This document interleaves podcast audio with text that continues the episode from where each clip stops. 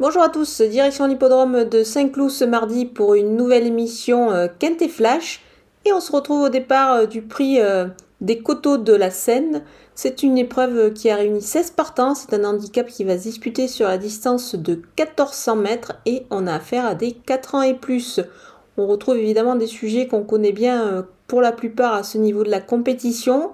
Maintenant sur ce tracé de vitesse, il va falloir quand même bénéficier d'une corde bah, plutôt bonne, c'est-à-dire euh, plutôt en dedans. Euh, les pluies sont annoncées en région parisienne, donc il est possible que le terrain soit plus souple que, bon souple que lors des que lors des réunions précédentes. Donc il va falloir faire avec et voir avec les aptitudes de, bah, des concurrents au départ. On va voir tout ça avec mon analyse.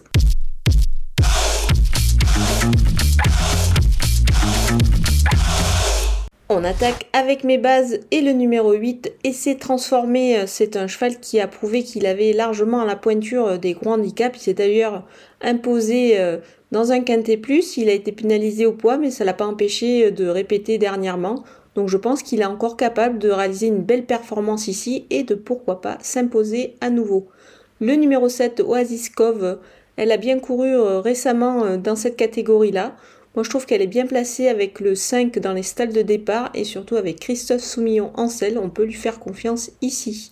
Le numéro 4, Power Jack, c'est vraiment extra pour sa rentrée après 6 mois d'absence.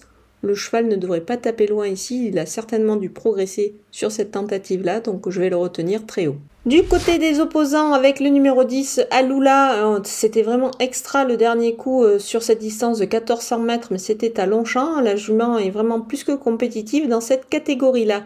Le numéro 6, Millfield, ben, on ne le présente plus euh, à ce niveau dans les gros handicaps, c'est vraiment un cheval d'expérience à ce niveau. Maintenant, je vais le reprendre en confiance parce qu'il reste sur, un échec, mais c'est un cheval qui adore la piste de 5 clous, c'est pour cette raison qu'on va le suivre.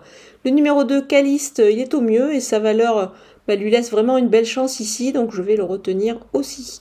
Le numéro 3, le président, c'est vraiment la grande forme pour lui, euh, mais son dernier succès lui vaut quand même 4,5 kg de pénalité, du coup ça va être un petit peu plus compliqué pour la victoire, mais pour les places, je pense qu'il a encore son mot à dire. Il a tiré le 14 à la corde, il faudra faire avec, mais attention à lui. Mon coup de poker, c'est le numéro 12, Ticho Boy. Euh, cette fois, je ne vais pas le lâcher. C'est un cheval qui, à mon avis, est capable de réaliser de belles performances dans cette catégorie-là.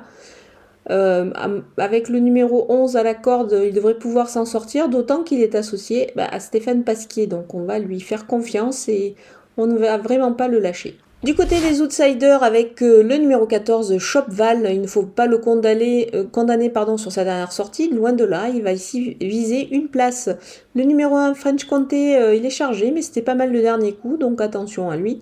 Le numéro 15, Dahabia, c'est une rentrée, mais je vais quand même la surveiller de très près, c'est une jument qui fait preuve d'une belle constance, donc attention d'entrée de jeu. Le numéro 13, Madouce, on l'a déjà vu bien faire dans cette catégorie-là, donc attention. Le numéro 5, Torpen, c'est une rentrée, mais son entourage y compte, donc euh, c'est pour cette raison quand même qu'on va le surveiller de près. On termine avec les délaissés et le numéro 16, Big Boots, qui aurait été beaucoup mieux dans la deuxième épreuve. Le numéro 11, Jury Picot, qui peut manquer, je pense qu'elle peut manquer d'expérience dans cette catégorie-là, c'est pour cette raison que je vais faire l'impasse. Le numéro 9, Electroscope, c'est un choix qui est quand même plus en vue dans les réclamés, donc euh, ici on va s'en passer. Voilà, on a passé en revue tous les partants de ce quintet plus de 5 clous. Je vais vous laisser avec ma sélection et mes conseils de jeu.